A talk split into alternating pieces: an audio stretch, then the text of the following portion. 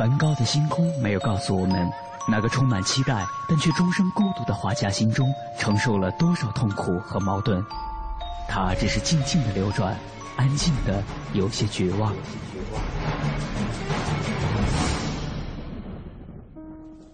莫奈的睡莲没有告诉我们，那个喜爱平静的人在动荡的时代中，心里有着多少的叹息和遗憾。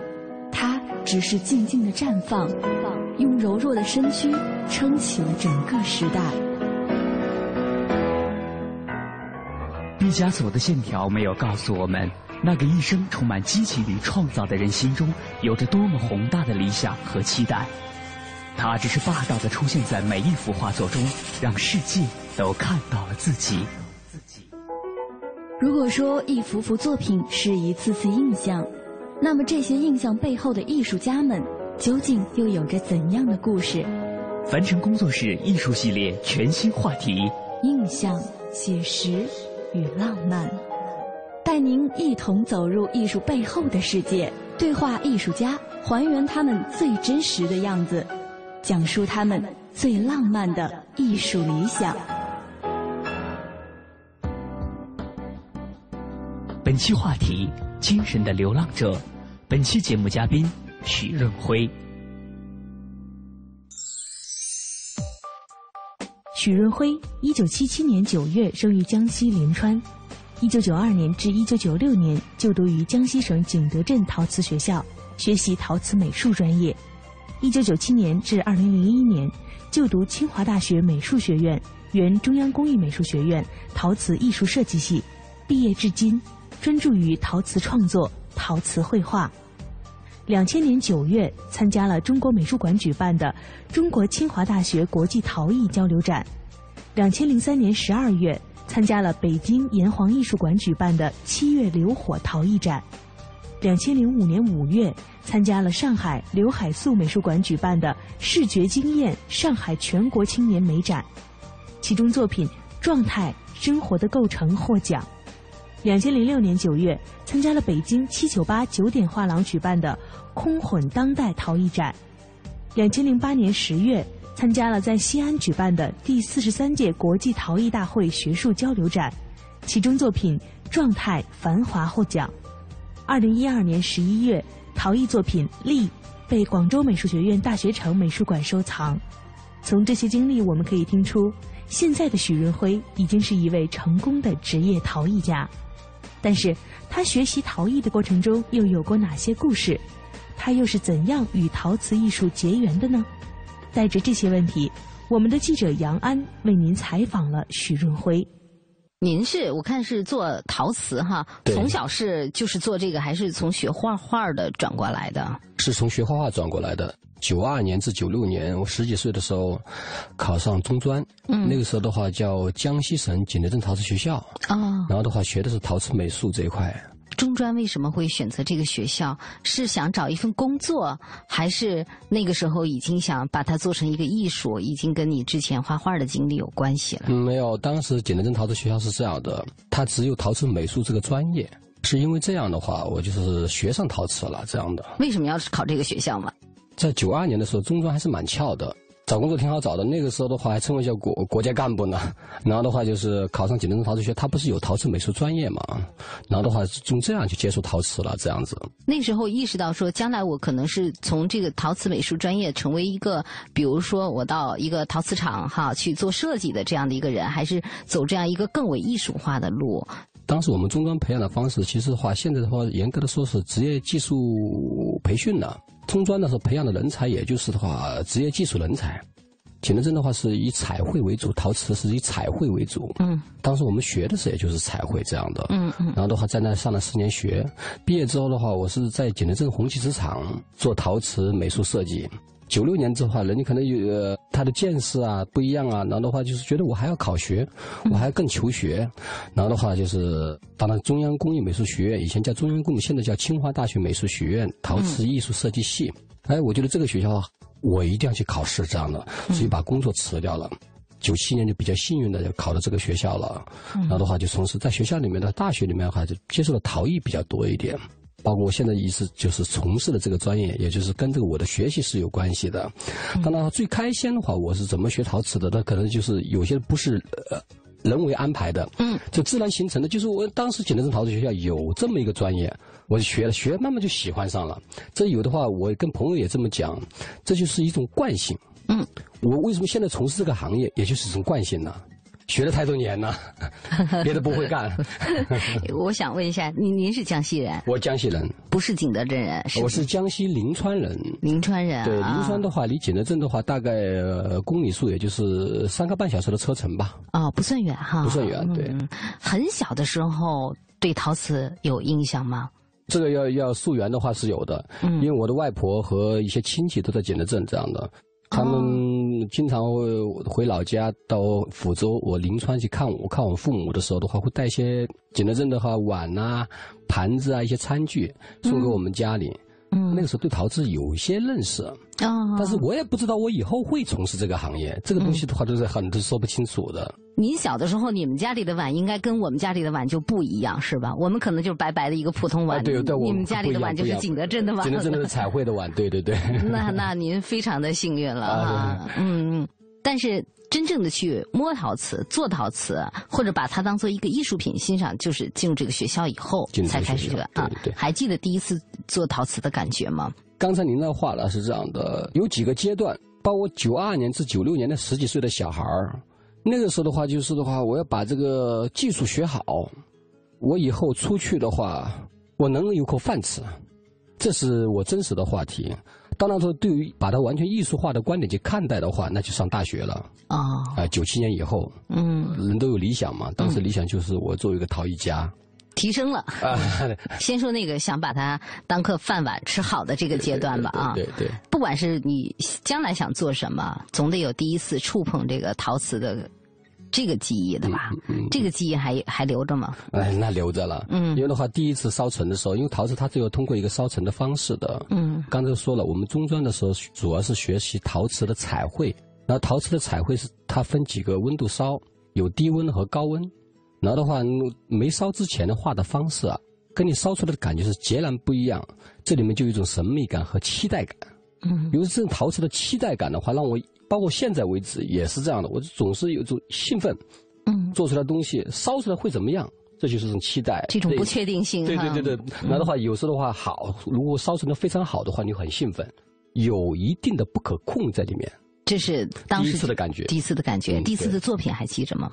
呃，第一次作品呢，就是还是彩绘画画的方面的嘛。啊，画了个什么呀？哦，画的是大概是工笔类的，跟陶瓷彩绘有关系的工笔类的花鸟方式这样的。嗯嗯因为我们当时学习的是从这个开始学习的，就是我们国画工笔国画里面的勾线，嗯工笔国画叫分染、洗染，我们叫彩。通过这个方式画出来之后的话，就是再烧成嘛。嗯那的话，最后到固定的陶瓷上面是这样子。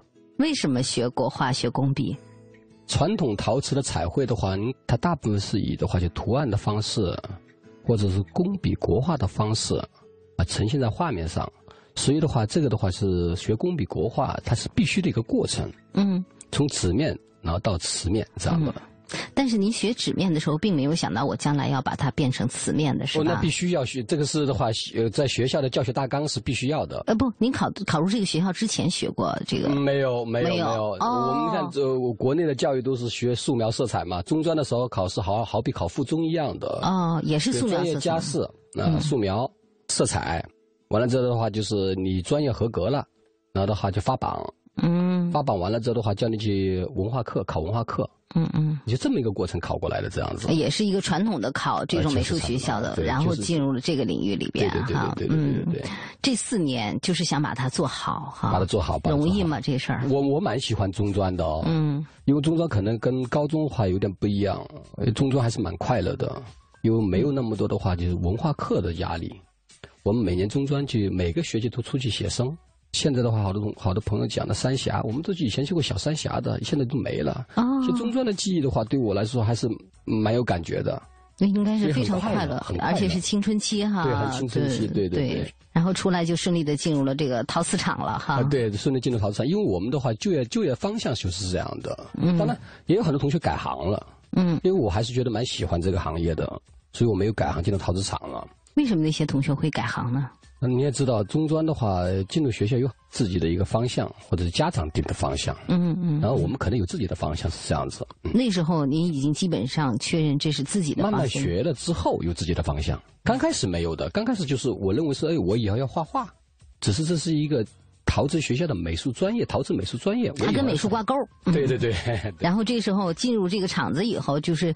这个陶瓷跟您的这个关系更为密切一些了，更密切，对。这个厂子里边，我们不是很了解你们这种陶瓷厂，是你设计了一个作品，然后这个作品就大量的复制，是这样？是这样的，对，设计花纸方面的，就花纸设计，就比如说现在你们用了很多餐具啊，那上面的花纹呢？工业的那种。对对对对，那后面的纹理啊、图案呢？嗯嗯。我们是做这个工作，主要是。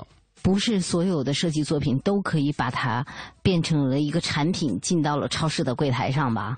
呃，我们只是做这项工作，嗯，那些就是营销的、营销的事。你们做了，可能是不是会做了十个设计，大概有两个或者三个会真的成为产品？当然，也许的话，你做了十个，也有，也许十个也成不了，是这样的。但是我们的工作就是要的话，比如说下的任务，嗯，要去这么做就可以了。还记得自己的第一个设计作品成为产品，成为千家万户用的这个东西的时候的？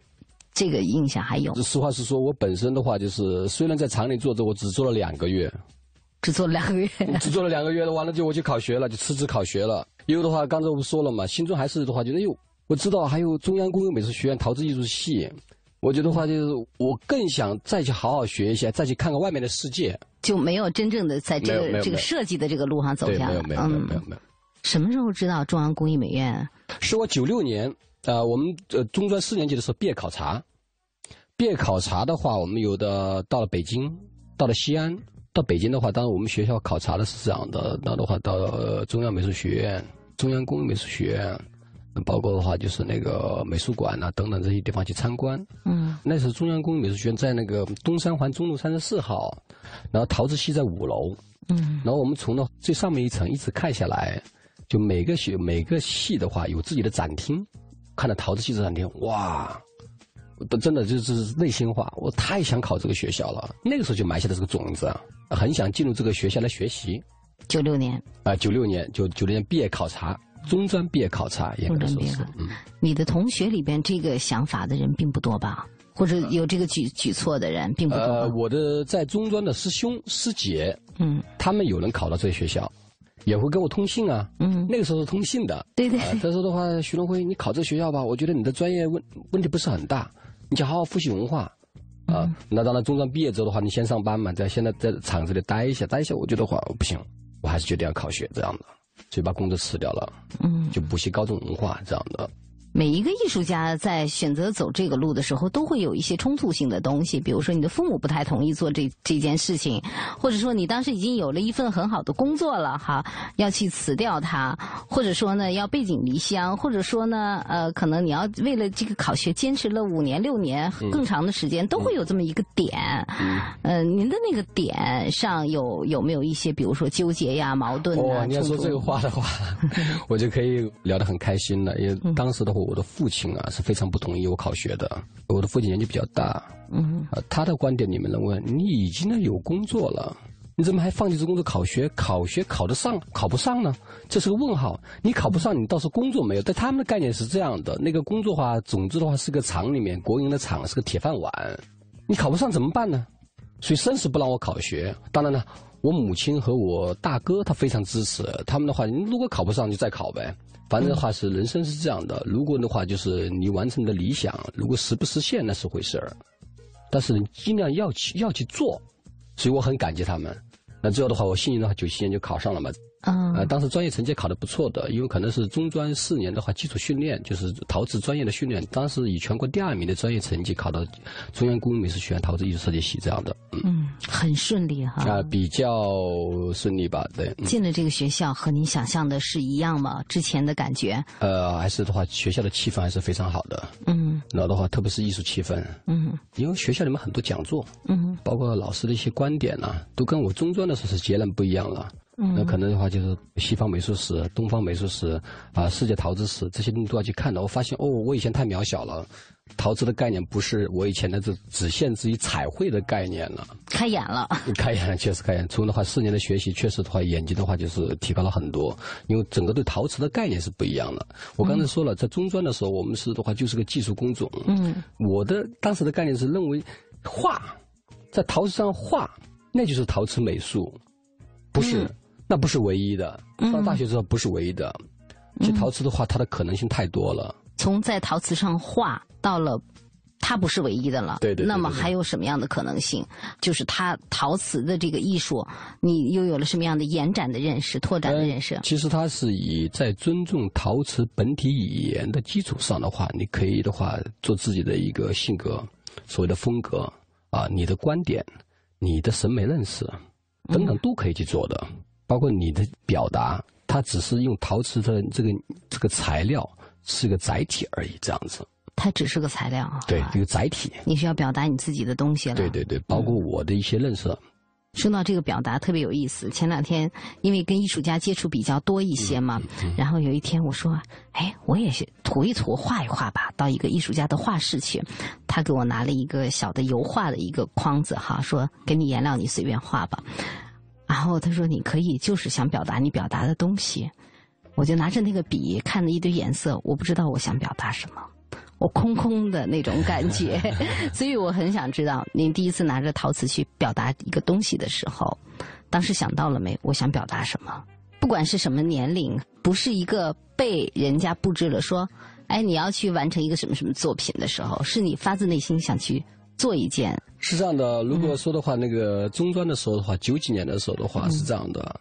那以以前我们不是都是的话，看到瓷器上哇，有的话在上面画会觉得很神秘。嗯。那现在我也能画了，并且我画出来的也能烧了，可能固定的搁那儿了，这是我最兴奋的。那很那一直是忘不了的。嗯，当时我就说具体的什么想法没有，这就是我的想法。我也能在上面画东西，我画东西也能烧出来。烧出来的话，我最后我把我东西也搁到桌上去看。嗯，这是我一直的话就是记忆犹深的，这是也是我的我的一个对当时的话就是包括至今难忘的第一次触摸陶瓷的一个一个方式这样的。嗯，还记得当时画的是什么吗？画的竹子。竹子啊，对呀，很惭愧的一件事情啊。为什么呢？去年夏天我去了那个台湾有一个莺歌小镇，你们做陶瓷的应该都知道，那有很多的那种陶艺培训。我也拿了一堆泥，也在做了一个东西，也让自己画，想了半天画了个竹子 在上面。可能这是话就中国传统文化的影响吧。因为的话，梅兰竹菊在我们的概念里面的话，觉得还是君子雅气一点。所以的话呢，它是第一个概念的。当然，特别陶瓷上的话，很很喜欢表现这种体裁。这种形可能也相对好掌握一些。好掌握，对。但这种体裁的话，也是的话，就是很容易是为我们所认可。嗯。但中专的时候的话，就是这个概念的。老师也有时候要求，当然我们根据老师，开始还是根据老师要求来画的这样的。嗯，这个作品还留着吗？啊，留着。现在回头看作品怎么样？我们觉得好玩。但是个非常好的记忆。嗯，如果单纯从画面的话，包括话从的话陈词的方式的话，那肯定很粗糙。嗯，好，咱们再回到中央工艺美院，问了一些美院的学生，他们在入学前和入学以后会有一些失落感，有一些落差。有有有。你们也有吗？当然有。嗯，什么样的感受？你知道吗？当时我们考学的时候，当然的话比较难考的，班人只招的话十几二十个人一个系。嗯。大家进的时候，的话都是梦想，都是我要成为什么什么伟大的。我的梦想就是伟大的陶艺家。毕业的时候的话，就就感觉会不一样，对吧？就大四的时候，哦，我得找工作，怎么办呢？对不对？我的家到哪去了？会有这样的失落感的。嗯。特别是你看，如果你的话，你考学的时候很不容易考上去，呃，就千军万马吧，走上了独木桥，你走上了。你觉得自己会就会成名成家了？嗯，其实不是那么回事。到大四的时候，觉得觉得这不是那么回事，它还是一个漫长的过程。只是你在学校的话，丰富了自己的知识，啊，把自己的眼界打开了，嗯，啊，只是这么一个过程而已。你后面的创作还有很多很多很多的路可以要走。也有这个过程哈。有，这是一定的。而且到了这个学校以后，发现高人那么多哈。是这样的，嗯，包括的话，特别些很多的话讲座啊、交流啊，嗯，呃，让我们受益匪浅。刚才不说了吗？把我以前对陶瓷的一个看法、一个观点，完全的话就是突破了。以前只局限于的话，你一直待在景德镇嘛，景德镇啊，受的那种的话就是环境啊、熏陶啊，包括教育啊，我认为的陶瓷就是那样的陶瓷，那就是陶瓷。嗯，上了大学之后的话就不是了。刚才我说的话，就在尊重陶瓷本体语言的基础上的话，无限的空间，啊，有无限的空间这样的，你可以的话把它表达自己的情绪、感觉。审美等等，刚才我都一系列都讲了。那陶瓷的话，就是那才称为就话陶瓷艺术这样的。在景德镇的时候，你看到的是景德镇的陶瓷，景德镇的用陶瓷表达的一种语言。对对对对。到了大学，到了北京了中央工艺美院，中国做这个最高的殿堂，那个时候有一个全国的视角了，并且还不是不仅是全国，不仅是全国。因为的话，我们学校里有经常有中外交流。嗯，这是我想问的另外一个问题哈。陶瓷，咱们一直觉得是 China 嘛，这咱中国的事情，咱最拿手。什么时候意识到说，哦，这不仅仅是咱家的看家本领，这是一个世界的语言方式？什么时候有这种感觉的？呃，应该的话还是在大学的时候，因为的话，你看我们的大学基础课的话，有素描、色彩，包括甚至我们就很多朋友画油画。当时的，我们就这个观点，哦，这个其其实的话，特别是油画，这是外来品种。嗯，外来品种的话，对我们的表达，特别我们对材料的熟悉程度，包括它本身真正的语言的了解，还真是不够。但陶瓷的语言本身呢，哎，这是我们的话，至少的话固有以来的。嗯，你本身找它的自己的，在它本身你的语言里面加些中国的情绪，那就是自己的了。为什么我们熟悉这个环境，我们熟悉这个人文，就能相对来说做到自己的了？它可能就是世界的语言了。还是觉得说立足于是我们自己的语言，对对，我熟悉的，我熟悉的，我熟悉的，我也惯呃擅长的这样的。呃，您刚才说了，进入了工艺美院，可以说呢视野更开阔了，知道了陶瓷的语言。当然根是在我们中国，但是我们还有一个世界的视角在里边了哈。还有没有一些，比如说在这个学习阶段特别印象深刻的一些讲座或者故事，对您的这种之后的成长影响比较大的这种？记忆有一次是，应该是两千年的时候，嗯，在中国历史博物馆做了个台湾陶艺展，呃，看到那个展览之后呢，我开阔很大，因为的话，它的话就是用陶瓷的材料的话，可以无穷无尽的做，那是真正的开阔了哦，就一下打开我的思思路了。呃，当时我要提出的小观点，在班上经常会有议论。其实我们在上学习气氛非常好，嗯，呃，我提出的话，陶瓷的魔术性问题。啊，也当然，别的同学也反驳这个问题啊。嗯，所以模式性问题，当时我的一个观点是什么呢？我做的这个作品的话，不仅有自己个人的风格，还有我做出的你们不知道怎么做的。他通过烧成的方式，你真不知道我怎么去表达的。那当时我对这个很着迷，就是我提出了个魔术性。嗯，陶艺的魔术性。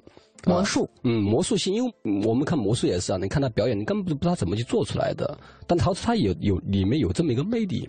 啊，当时有我就看完这这个这个台湾的双喜年展之后的话，哎，提出了这么一个观点，要琢磨人家怎么做到的，对，人家怎么做到的，嗯，人家的话，这个这个他的效果啊，他的表达怎么做的？当然，艺术观点呢，是我们的上学的时候的话，其实慢慢是有独立自己的观点，嗯嗯，那的话，但是的话，就是它还有的魅力，就是我刚才说的，其实魔术性就是个材料的魅力，材料的魅力，对对，材料的魅力有新的认识了，这样的。上大学时。通过对于色彩和油画等西方艺术形式的熟悉，许润辉开始认识到，以前曾经以为只属于中国的传统艺术陶瓷，其实在一定程度上也是属于世界的。如果一味的只是在工艺上改进，那么永远也无法实现与世界的沟通。只有融入了自己的情绪，才能让作品焕发生命力。而就在这个时候。他又发现了陶瓷艺术本身材料的魅力，那么这种对于材料的兴趣和表达情绪的想法结合在一起，又会为他的作品带来怎样的改变呢？稍后回来听我们继续为您采访许润辉。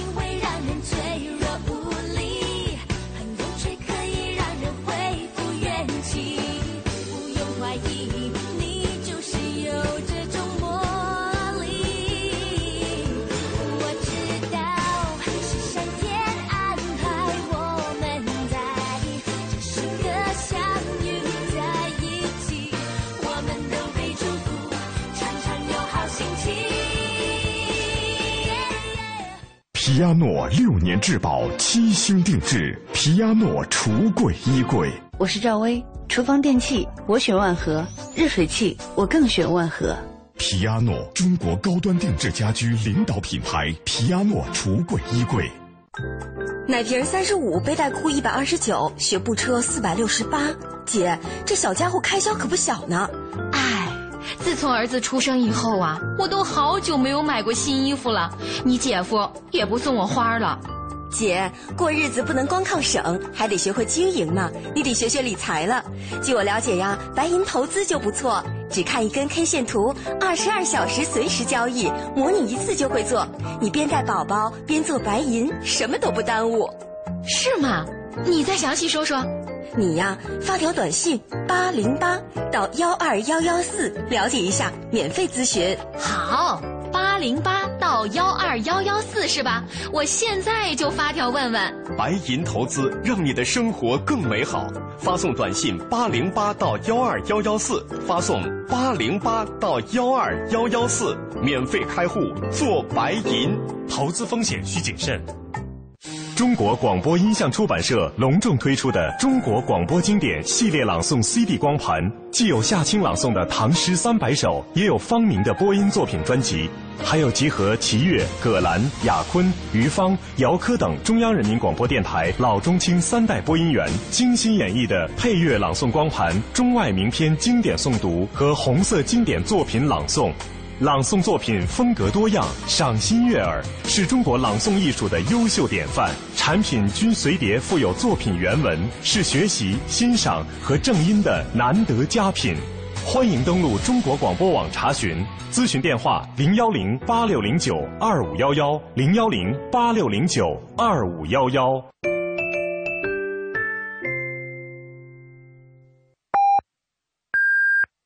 北京时间二十二点三十分。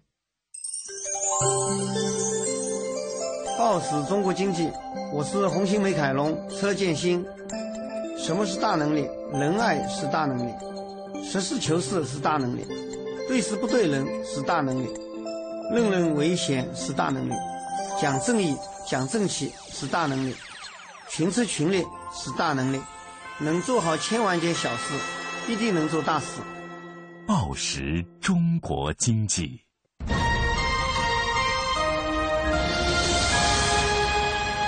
经济之声，进一步的声音，经济之声。这里是中央人民广播电台经济之声。每当夜晚来临的时候，天晴满树花开。雨天，一湖涟漪；阳光照耀城市，微风穿越指尖。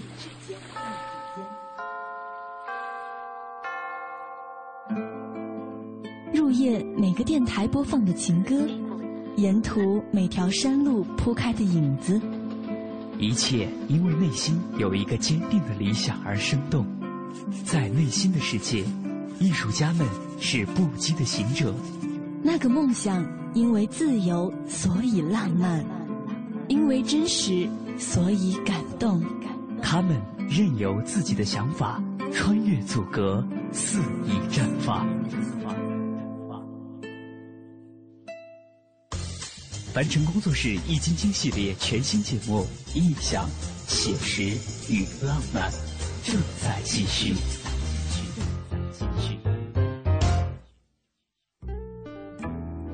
许润辉认识到了材料的魅力，那么这种对于材料的延展性的兴趣，又会在他的作品中激发出怎样的火花呢？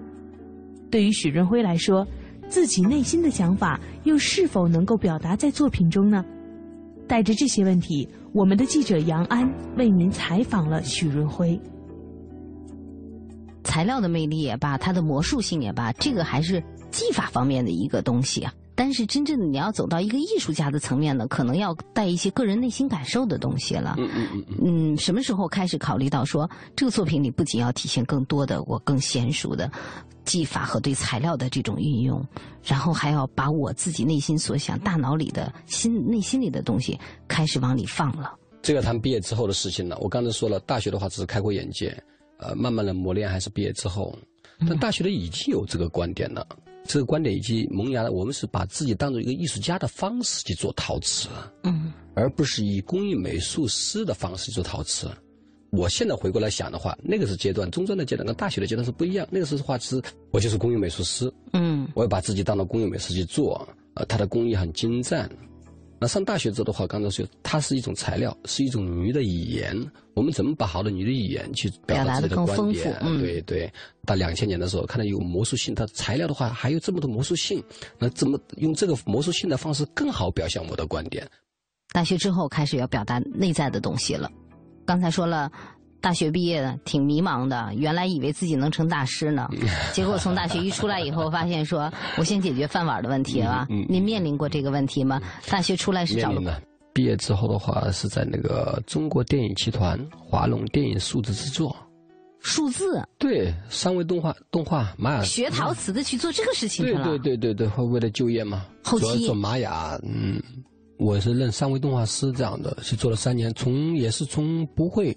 要公司培训到会了，快到三年的时候的话，人生是这样的。我刚才是讲第开始讲的是惯性。嗯，当你学了这么多年的话，那的话那个有点的话就是对我的话，这个以后要从事的行业啊，根深蒂固了。我觉得我老不从事这个行业，我把我废了。第三年摸过陶瓷吗？呃，也摸过，放假的时候会捡的这。摸的少了这三年。摸太少了，我就觉得自己快没前途了。我怎么办？我怎么从事这个行业？那所以三年之后就赶紧辞职了，又辞了一回。我必我必须辞，我还是做陶瓷去这样的。我觉得话，这个我刚才不说，我是惯性。嗯，就我我我不从事陶瓷的话，我觉得话我失去我的惯性了。这个人人有时候的话是有惯性的，这样的。嗯，人生有多少个八年？你从事了这么多年的话，学了这么多年的话，我上了做三维动画，我很迷茫，我的我的人生很迷茫，就找不到一种安全感。人生没有安全感，你你你学了这么多年，做了这么多年，包括话你至少的话，你的知识的都是这个知识，你做这个的话，你你觉得人生没有安全感这样的，所以我就是我三年之后合同一满，我必须辞职这样的。说说安全感吧，如果以寻常的眼光来说，你有一份工作，这份工作可以每个月保证你有薪水有保险，嗯嗯嗯，这个不挺安全的？你辞了职，恰恰你缺乏了一种生活营生的保障。呃，人生是有个精神的。你的安全感，就精神的安全感，精神的安全感。对，你老觉得话，这个不是自己真正要想做的，还有这个不能给我带来安慰。呃，做陶瓷这一块，我做的好与不好，至少能给我自己带来安慰，精神的安慰。精神的安慰比那种物质上的，在我的个人感觉的话更重要，更踏实。对对对对，等下先活踏实了。对，因为人生就这一辈子嘛，你做你自己喜欢的，那是最重要的。第二次辞职的时候，家里人什么态度了？那这个是好多了，呃，家里人会说：“哎呦，你说中专的时候辞职的话，你考学还真考上了。嗯，考上了之后的话，你看以后你还要做自己的东西的话，也本身也那么大的年纪了嘛，二十多岁了，你也不是小孩了。嗯，你做所有的决定的话，那都是你自己的了，这样的。嗯。”但是辞了职以后，是不是真的那么安全？一切都顺了呢？那呃，刚开始你从事陶瓷的话，有的话那个还是相对来说会会比较艰难一点点的，这毫无疑问。嗯，有的话你的认可度啊，包括的话就是你自己在那三年之中的话，等于说这个方面的话，呃，从事的不是很多，会有稍微一点的小陌生。都有个过程的，对吧？有重新要熟悉的过程。对对对对。嗯，但是这个时候你没有工作了，有没有一种没有工作啊？那没有工作，意识上啊，怎么办呢？靠办点培训班啊，办培训班了。靠办办办点培训班要维持我的生活，这是毫无疑问的。啊，嗯，生存的话，你肯定生存下来的，这样的。啊，很多艺术家都是这样。这样呢，呃，先吃饱肚子哈。那稍微你要吃饱肚子嘛，你不吃饱肚子的话，你怎么去的话，再从事我喜我喜欢做的行业呢？这样的。呃，总的来说，好像是。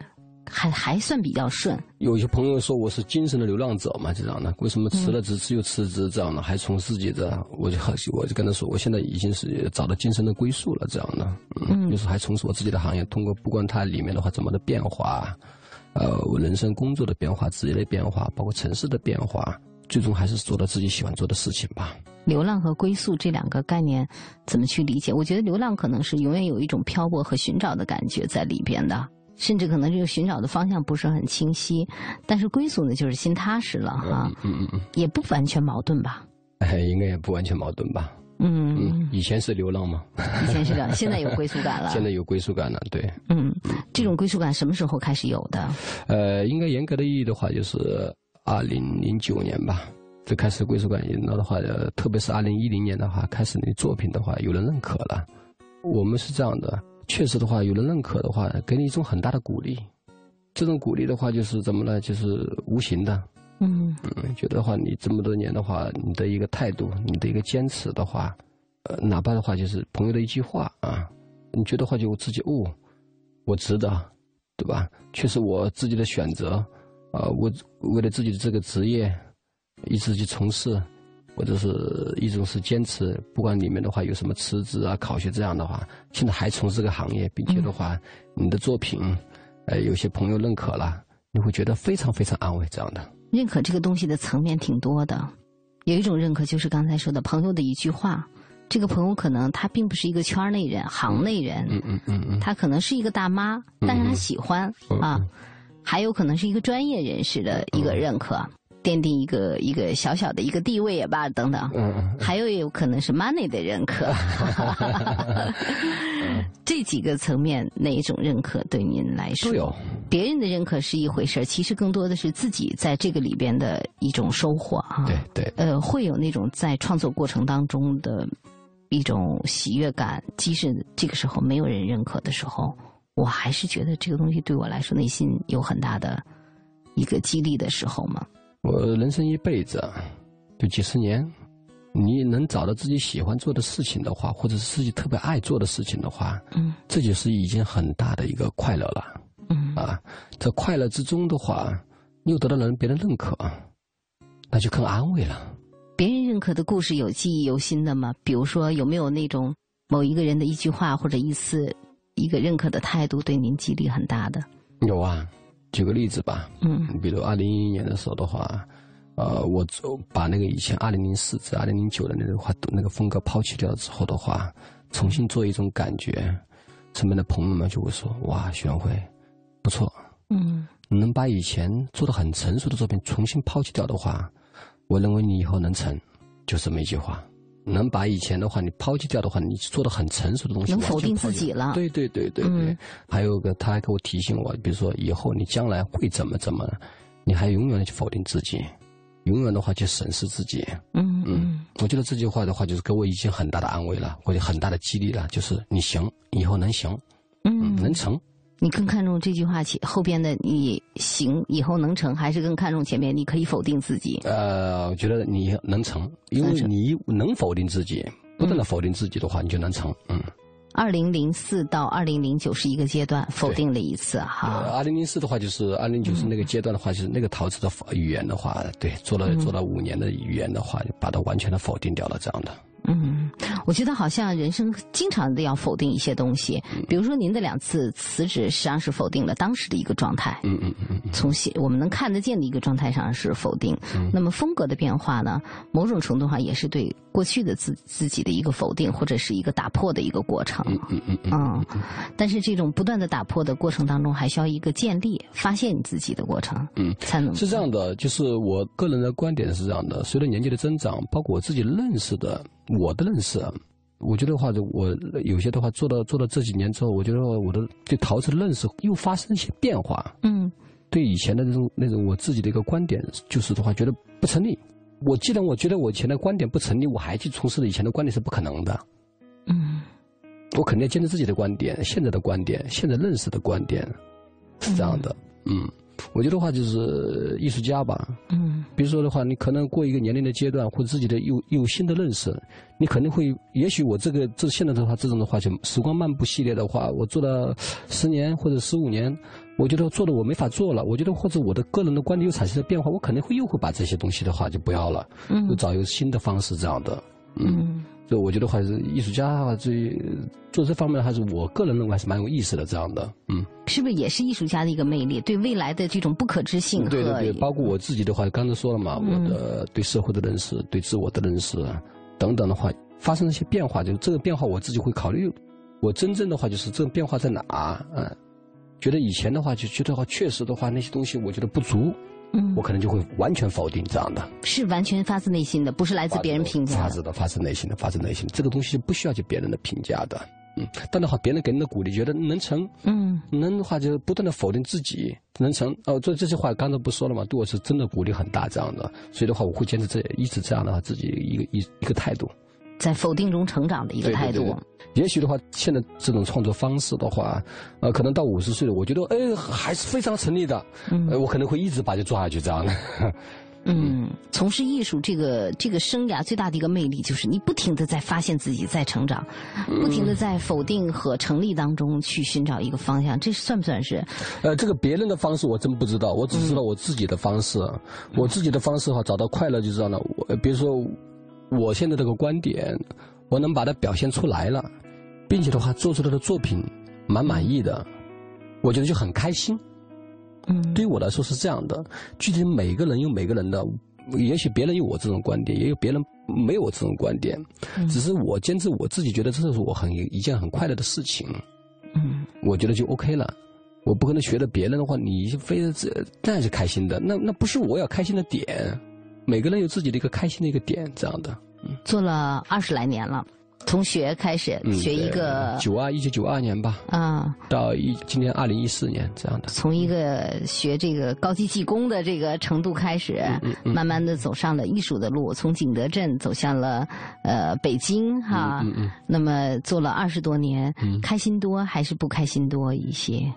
总体的话，我觉得我还是相对来说开心多一点。开心多一些，嗯。从最开始的话不认识陶瓷，到发现它的陶瓷的魅力之后的话，我觉得话这个是蛮开心的，尤其是辞职啊，嗯觉得话就是是对的。为什么？你真的跟着心走了，这就对的。对于许润辉来说，陶瓷曾经是一门手艺，一份实用的工作。但是，当他有机会接触了真正的陶艺之后，他才意识到了其中真正的魅力。从那时起，他就一头扎入了陶艺学习和创作的海洋中。他的艺术风格是怎样一步步形成的？在他创作的过程中，又发生过哪些有趣的故事呢？在明天的节目中，我们将为您继续采访许润辉。耸耸肩膀，挥挥手，好像可企鹅在挥舞翅膀。本节目由凡城工作室策划制作，总策划王小晨，执行策划张云远，制作人马素双。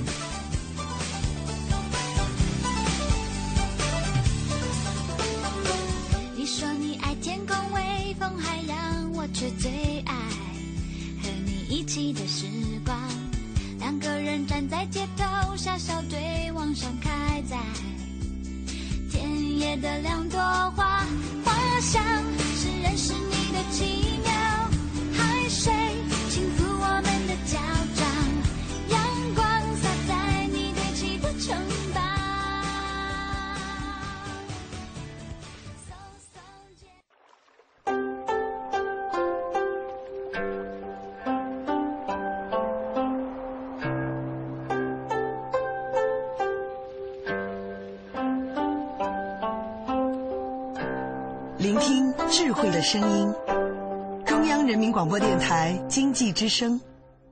进一步的声音，经济之声。您即将收听到的是《非常科学》。探索发现，聚焦科技瞬间，感悟新知，记录地球故事，零距离破译人类生存奥秘，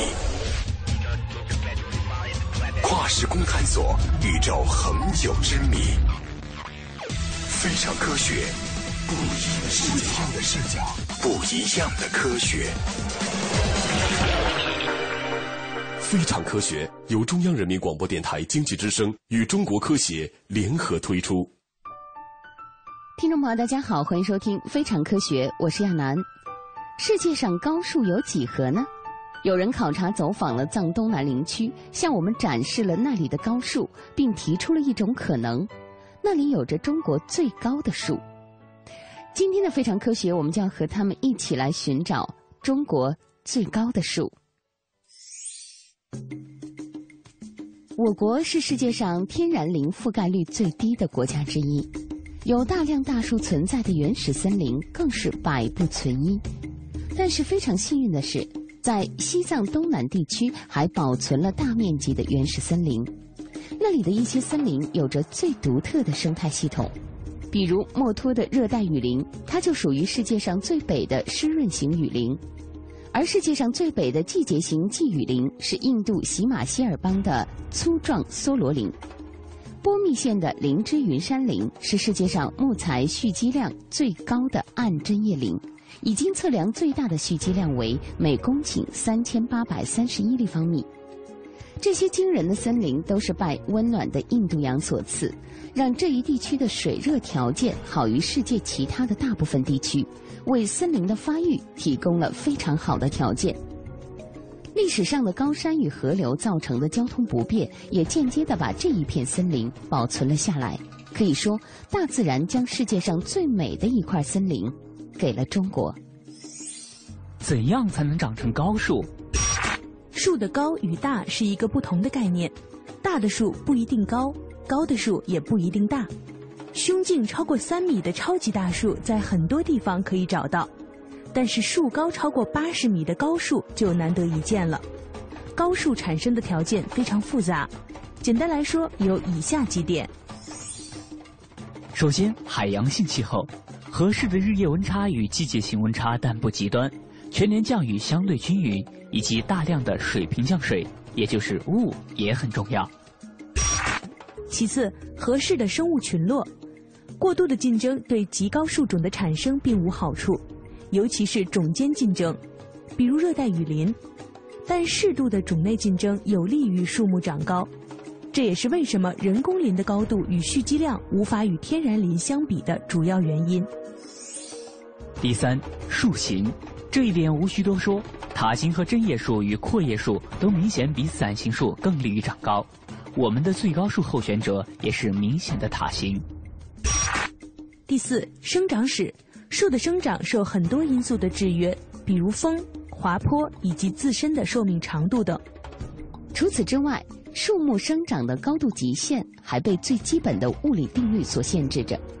水分要克服重力往高处输送是需要一定条件的。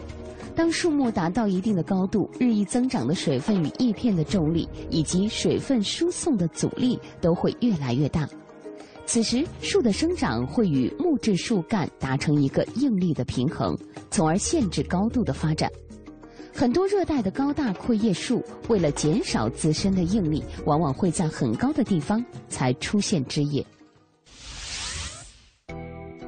高树哪里找？世界上能生长高度超过八十米树木的地方只有四个，最著名的是北美从加州西北部一直延伸到华盛顿州与加拿大的不列颠哥伦比亚省的海岸山脉。这一带气候较温和，冬季降水也较丰沛，全年降水量约两千到三千毫米。更独特的是，这里夏季很少有狂风暴雨，更有利于树木长高。这一带是近十种针叶巨树的家园。其中包含著名的海岸红杉、巨杉、道格拉斯冷杉等树种。在二零零六年以前，普遍承认的最高的树是来自北美加州的海岸红杉平流层巨人，这棵树的高度达到了一百一十三点一米。但在二零零六年，美国国家地理杂志上报道了另外一棵名字叫做亥伯龙的海岸红杉，其高度达到了惊人的一百一十五点六一米。是人类确切测量过的最高的树。第二处高树家园是澳洲东南部地区，包括塔斯马尼亚岛，这一带也有与北美西部类似的气候条件。发育在这里的高树是澳洲森林的王者——杏仁桉。这种树虽然是阔叶树，因为气候与体积的原因，树叶已经小型化了，树形与林相也接近了针叶林。可以说，这里属于澳洲的温带雨林，曾经有过不少的杏仁桉高度超过一百二十米的历史记录，但是却都拿不出可靠的证据。目前测量过的最高的一棵树名为百夫长的杏仁桉，它生长在塔斯马尼亚岛，高度大约为一百米。第三处是东南亚雨林，赤道雨林的气候条件就不需要多介绍了。东南亚雨林在世界三大雨林区系里面最独特的一点，就要数林中散生了部分极高的阔叶大树了。这些大树非常高，超出主树冠层二十到三十米，鹤立鸡群，形成了东南亚成熟雨林的独特标志。它们大部分是由龙脑香科树种组成的，也有少部分豆科与千屈菜科的树种，比如马来西亚著名的豆科植物大干巴豆。东南亚雨林中虽然也传说有超过一百米的巨树。但真正实际测量过的一些高树里面，大部分都在八十到九十米之间，其中绝大部分是位于婆罗洲豆湖山的一些婆罗双属树种。虽然在苏门答腊、马来半岛、柬埔寨的豆蔻山脉、缅甸最南部的德林达伊山脉也都有保存较好的龙脑科香雨林，但估计存在高度超过一百米的树木的可能性不是很大。因为阔叶树本身的重量对高度的限制要比针叶树大很多。第四处就是东喜马拉雅地区了，其中也包括我国的藏东南地区、印度的东北部与缅甸的北部。这一带受孟加拉湾的暖湿气流与隆起的青藏高原的共同影响，成为了世界上最潮湿的地区之一。同时，也让赤道雨林区的一些超高树种侵入了这一地区的低地，比如印度阿萨姆邦存在超过十种龙脑香科树种。尤为难得的是，随着超高的海拔落差，这一带的高海拔区也存在不少超高树种，比如前面介绍过的灵芝云杉以及秃杉、乔松等针叶树种。因此，藏东南地区是一个既存在超高阔叶树，也存在超高针叶树的独特地区。其中的典型代表区域就是位于底富山下的印度纳姆达夫国家公园。这里高度超过五十米的树木竟然达到一百五十种之多。我国最高的树在哪里？目前，我国最高的树没有确切的测量。但一个普遍的说法是，云南西双版纳的望天树是我国最高的树种，最高纪录是八十四米。望天树也属于龙脑香科柳桉树。云南的望天树属于东南亚雨林往北的延伸。藏东南存在一些高大的森林，不少老一辈的科学家都曾描述过。最早西藏的刘悟林老师就曾测量过波密有八十米高的灵芝云杉。后来，徐凤祥老师又测量证实了这个数据。老一辈考察过墨脱的植物学家也曾描述过，墨脱有超过五十米高的千果懒人、小果紫薇、细青皮、麻烂等阔叶树种。曾经有过一些质疑说，藏东南甚至我国不存在真正的热带雨林。但经过这几十年的考察，墨脱地区的热带雨林是确实存在的。首先，这里的森林有明显的分层。森林明显有四到五个不同的高度结构，原始雨林中的顶层树种高度超过四十米。其次，这些森林大型藤本植物与附生植物丰富，终年常绿或半常绿。再次，就算是最北的墨脱石控区，也存在一些龙脑香科植物、寄生花等热带雨林的代表种类。非常可惜的是，因为频繁的刀耕火种与地质灾害。这里保存完好的原始雨林的面积很小，仅在一些稳定的台地与山坡发育较好。早期也有一些旅行者描述墨脱有近八十米高的铁山。近些年，专家对藏东南地区也进行过几次考察，对于那一带初步的森林高度有了一定的了解，大致了解到三种类型的较高大森林：一、铁山群落。这一带河谷的铁山群落在墨脱发育很典型，很有代表性。从地图上测量，这一带的河谷宽度在二十五米左右，初步估算下，两边的树木高度应该在五十到六十五米之间。不过，即使发育的最好的铁山，七十五米顶天了，明显不可能是世界最高树木的候选者。二、热带雨林，墨脱的原始雨林高度大约在四十至六十米高，但也有一些例外。